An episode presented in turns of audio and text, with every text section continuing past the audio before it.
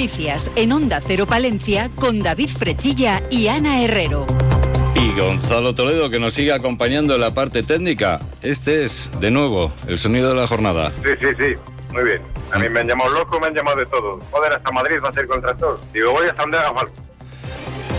Pues hasta donde haga falta. Su nombre es eh, Segis, uno de los agricultores palentinos que está participando en la tractorada convocada en Madrid por Unión de Uniones. Desde la UCC le informan que de nuestra provincia participan un autobús, coches particulares y 15 tractores conducidos por 15 jóvenes palentinos. La tractorada lleva, o mejor dicho, llega a la capital de España y allí quieren dar a conocer los problemas y reivindicaciones del campo de nuestro país. Ahora no sé si sacaremos algo o no sacaremos nada, pero voy con mucho ánimo. Está muy mal la cosa, pero muy mal. El gasoil caro, luego, luego la agenda está 2030, nos quieren, no sé qué querrán hacer con nosotros que arranquen, que nos muramos. Esto en cuanto a los tractores eh, para adultos, pero también hoy se va a hablar en nuestra capital de tractores para los más pequeños. Hoy van a ser los más pequeños los protagonistas de las reivindicaciones del mundo del campo, Asaja, UPA y COAG han organizado una tractorada infantil por las calles de Palencia. Quieren mostrar que el sector tiene relevo y que por ello hay que asegurar su futuro. Esperan que participen en torno a 50-60 niños que acudirán con sus tractores de juguete. A las 6 se reunirán en la plaza de Pío XII y por toda la calle Mayor llegarán hasta la Plaza Mayor donde se leerá un manifiesto. Blas Donis de UPA. Para demostrar que eh, el sector tiene futuro, por un lado, porque es la generación de nuestros hijos que serán en un futuro los posibles agricultores, porque en este trabajo es verdad que es una generación que y un empleo que se deja de padres a hijos. Y segundo, porque queremos eh, realmente que nuestro trabajo tenga un valor económico para que las sucesivas generaciones puedan vivir de él. Además, las tres organizaciones han habilitado dos rutas de autobuses por la provincia para que los agricultores palentinos acudan el lunes a la manifestación que va a tener lugar en Madrid con motivo de la reunión del Consejo de Ministros de la Unión Europea que se celebra ese mismo día en Bruselas. Los interesados pueden inscribirse hasta mañana por la noche.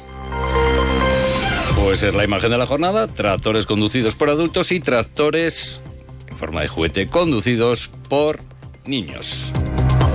Dentro de unos instantes les contamos más noticias, pero lo que hacemos ahora es conocer el tiempo. 13 grados en el exterior de nuestros estudios. Conectamos con la Agencia Estatal de Meteorología. Hola, ¿qué tal? Buenas tardes. Buenas tardes. Las temperaturas máximas bajan y dejan 16 grados en Palencia. El viento es flojo variable en general, tendiendo a suroeste con algunas rachas fuertes en zonas de montaña y tenemos intervalos nubosos de nubes altas tendiendo a nuboso cubierto con nubosidad media y alta y sin descartar alguna precipitación débil y dispersa. Mañana empezaremos el día con heladas en zonas de montaña con una mínima de 2 bajo cero en Aguilar de Campo. Y las temperaturas en descenso dejarán máximas de 13 grados en Palencia y 12 en Cervera de Pisuerga, valores que seguirán bajando el viernes. El viento será del suroeste con rachas fuertes o muy fuertes de hasta 80 kilómetros por hora y girará a oeste por la tarde y por la noche. Y estará nuboso cubierto con precipitaciones débiles tendiendo a intervalos nubosos con la cota de nieve en descenso alcanzando los 800 o 1000 metros por la noche. Es una información de la Agencia Estatal de Meteorología. Bueno, pues comenzábamos nuestro informativo hablando del ámbito rural, ahora vamos a hablar del ámbito urbano. Cambios en el organigrama del Ayuntamiento de Palencia tras la salida del equipo de gobierno de Reyes Bodero y la entrada de Leire Montero, el organigrama del eh, gobierno municipal se reestructura. Y lo más destacado, el área de tráfico, prevención, extinción de incendios y seguridad ciudadana pasa a manos de Antonio Casas, concejal al que se le restan las funciones de régimen interior y atención al ciudadano que pasan a ser competencial de Leire Montero, así como el servicio de nuevas tecnologías y participación de los ciudadanos en el uso de las tecnologías de la información que pasa a ser competencia de Judith Castro. Por otro lado, el área de impulso económico, gestión de fondos europeos y de otras administraciones públicas estará en manos también de esta última, de Judith Castro. Finalmente, Francisco Fernández va a ser el delegado del área de identidad cultural y actividad físico-deportiva, un servicio este último que junto a educación recae en Orlando Castro. Miriam Andrés es la alcaldesa de Palencia. Pues sin duda aprovechamos la andadura de estos ocho meses para redefinir algunas áreas como la de cultura, que pasa a ser independiente de impulso económico, y para reestructurar otras eh, para llegar a cuestiones que se encuentran, a nuestro juicio, aparcadas hace tiempo en el ayuntamiento. Por ejemplo, transparencia y la gestión y el uso de nuestro patrimonio, del patrimonio que dispone el ayuntamiento. Pues respecto a esta nueva organización en el equipo de gobierno del ayuntamiento hemos preguntado al portavoz del Partido Popular en el consistorio, Víctor Torres, durante su paso por los micrófonos de más de uno Palencia. Considera positiva la incorporación de gente joven, como es el caso de Leire Montero, pero prefiere no hacer más valoraciones al respecto de los cambios a la espera de ver cómo se trabaja ahora. Entiendo bueno que es como al acuerdo que ellos han llegado internamente insisto y, veremos cómo, cómo funciona no sí que a mí me alegra por ejemplo ver que entra gente joven en política. En este caso pues Leire es un perfil eh, joven. Además coincidí con ella en, en Salamanca. Somos de diferente edad estudiando ciencias políticas y, bueno, siempre es una alegría ver a gente joven, involucrada por su ciudad, eh, sea de la ideología que sea y del partido que sea. Nos quedamos en la capital palentina porque, por desgracia, ocurre en la mayor parte de las capitales de provincia. Cada vez son menos, eh, son más, mejor dicho, los comercios que echan el cierre, algo que preocupa evidentemente al equipo de gobierno. La concejal de Impulso Económico, Judith Castro, afirma que una vez finalizada la elaboración del mapa de locales vacíos de la capital, próximamente se va a mantener una reunión con los propietarios para ver si se puede revertir la situación. Ya hemos trabajado en un mapa de locales vacíos que lo iniciamos nada más empezar y está concluido. Tenemos el plano finalizado y ahora lo que vamos a procurar es una reunión con los propietarios para bueno pues poner esta, esta noticia que la saben, la conocen todos, pero para ser un poco, para tomar conciencia un poco de cuál es la situación de la ciudad y de cómo podemos abordar eh, esta solución. Y seguimos en la capital palentina, ya ha finalizado la cuarta edición del programa mixto de formación y empleo e integración del Carrión.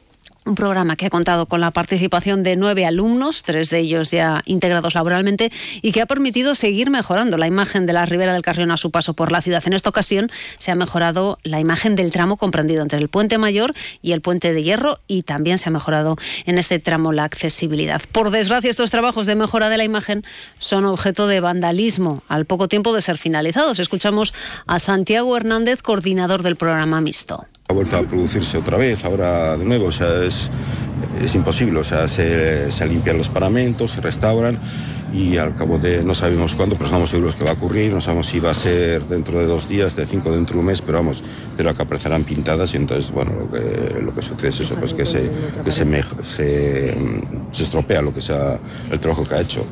Y tras esta actuación en la ribera del río Carrión, el día 1 de marzo, pues se pondrá en marcha un programa mixto que tendrá su ámbito de actuación en el Parque del Sotillo. Unos trabajos eh, que se van a llevar a cabo pues eh, con la pretensión de mejorar la accesibilidad, eh, además de instalar, por ejemplo, un aseo adaptado. Escuchamos de nuevo a Judy Castro.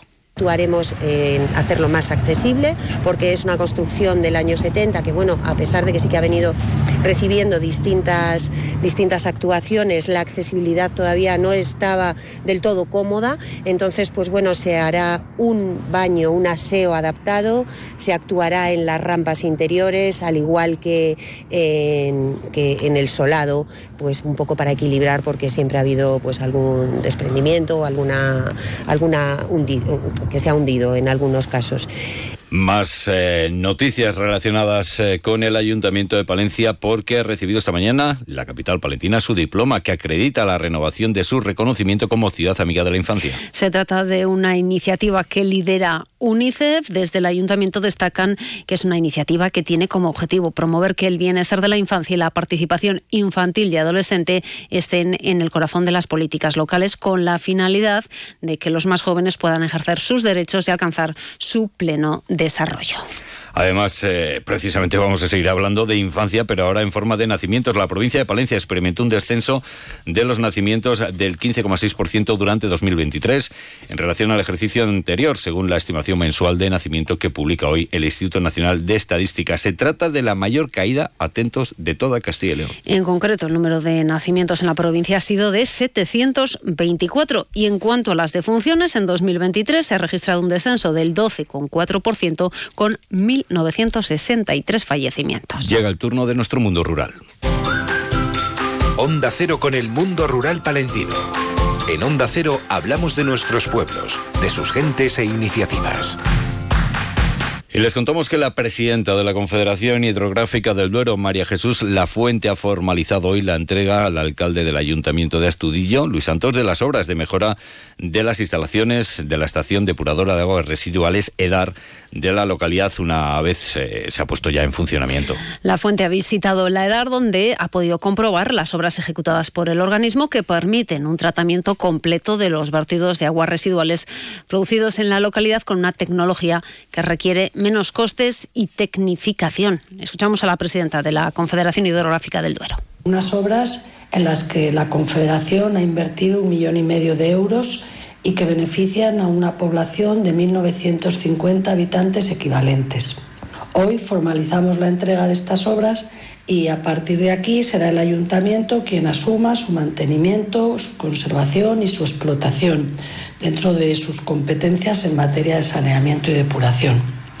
Esta edad permite un tratamiento completo de los vertidos de aguas residuales producidos en la localidad con una tecnología que requiere menos costes y tecnificación para su explotación y para su mantenimiento. Pues eh, precisamente seguimos hablando de una infraestructura que depende de la Confederación Hidrográfica del Duero. Vamos, Palencia reclama información sobre las obras que está desarrollando Adif sobre el Canal de Castilla. Desde Vamos Palencia, presuponiendo que estén todos los permisos necesarios concedidos para cometer esas obras, se preguntan cómo es posible que se trate de esta manera a un conjunto histórico y bien de interés cultural como es el Canal de Castilla. Deportes. Eurocaja Rural la banca que tú quieres te ofrece los deportes. Y hablamos hoy de la Diputación que beca a los deportistas y colabora en la actividad deportiva de los clubes de la provincia con tres líneas de subvención que suman 93.000 euros. Se convocan, por un lado, las becas para deportistas de la provincia palentina por un importe total de 38.000 euros y, por otro, las subvenciones a la actividad deportiva ordinaria de los clubes con 36.500 euros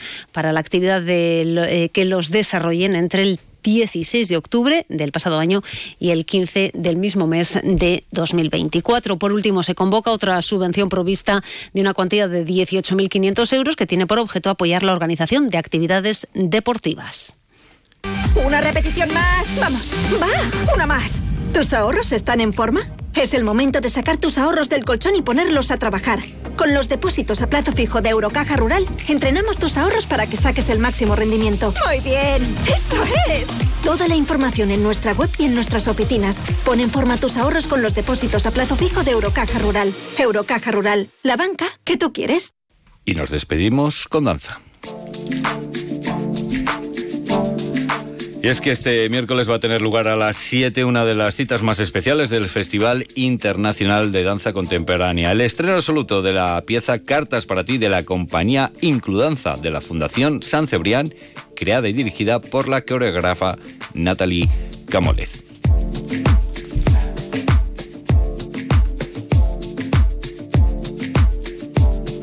Esta acción se marca en la nueva iniciativa de CDC Inclus eh, que busca crear alianzas con colectivos y compañías que tienen la danza como vehículo para la inclusión. Nos vamos, llega a las dos.